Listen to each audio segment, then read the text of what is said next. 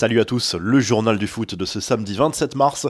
La France aura bien un billet supplémentaire pour la Ligue des Champions. L'UEFA va officialiser mercredi prochain sa décision de modifier le format de la Ligue des Champions. Au menu, une vraie révolution dont l'objectif principal est de concurrencer l'idée d'une Super Ligue européenne.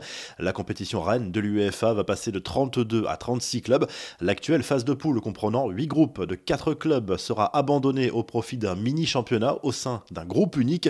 La France sera la grande gagnante de cette réforme grâce à sa cinquième place à l'indice UEFA avec trois qualifiés directs et un quatrième qui pourrait valider son billet via les barrages. Kylian Mbappé ne devrait pas jouer les Jeux Olympiques à Tokyo, même si l'attaquant du PSG n'a jamais caché son rêve de disputer les Jeux Olympiques avec la France. Cette éventualité semble très compromise en raison d'un calendrier déjà surchargé avec l'Euro. Selon le journal Le Parisien, le champion du monde a fait une raison et ambitionnerait désormais de participer aux JO 2024 qui se tiendront, on le rappelle, à Paris. Les en bref, la punchline de José Mourinho, le coach de Tottenham, semble agacé par les critiques dont il fait l'objet cette saison et a choisi de répondre en toute modestie qu'il était l'un des meilleurs entraîneurs du monde et qu'il ne méritait donc pas une telle remise en cause. Personne dans le monde n'irait débattre de la science spatiale avec les gars de la NASA, mais les gens pensent pouvoir discuter de football avec l'un des managers les plus importants. C'est la beauté du football. Je m'y suis habitué à lâcher le coach des Spurs.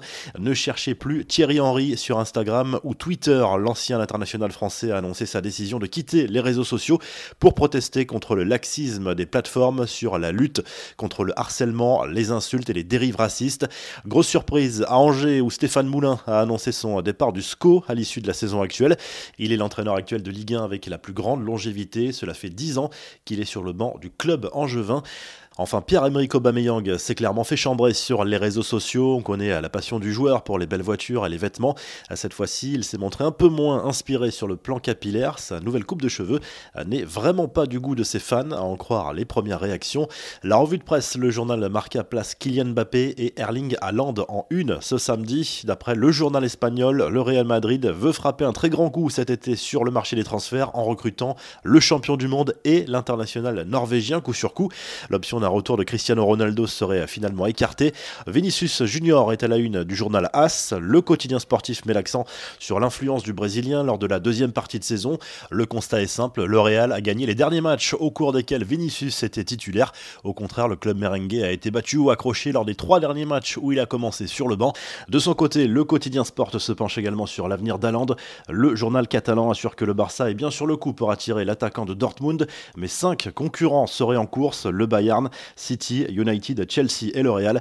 Et en Italie, le Corriere dello Sport évoque l'attribution des droits télé. La plateforme DAZN sera le principal diffuseur de la Serie A sur la période 2021-2024. La plateforme de streaming sportif va lâcher 840 millions d'euros par an pour 7 matchs en exclusivité par journée et 3 autres en codiffusion. Si le journal du foot vous a plu, n'hésitez pas à liker la vidéo et à vous abonner. Et à très vite pour un nouveau journal du foot.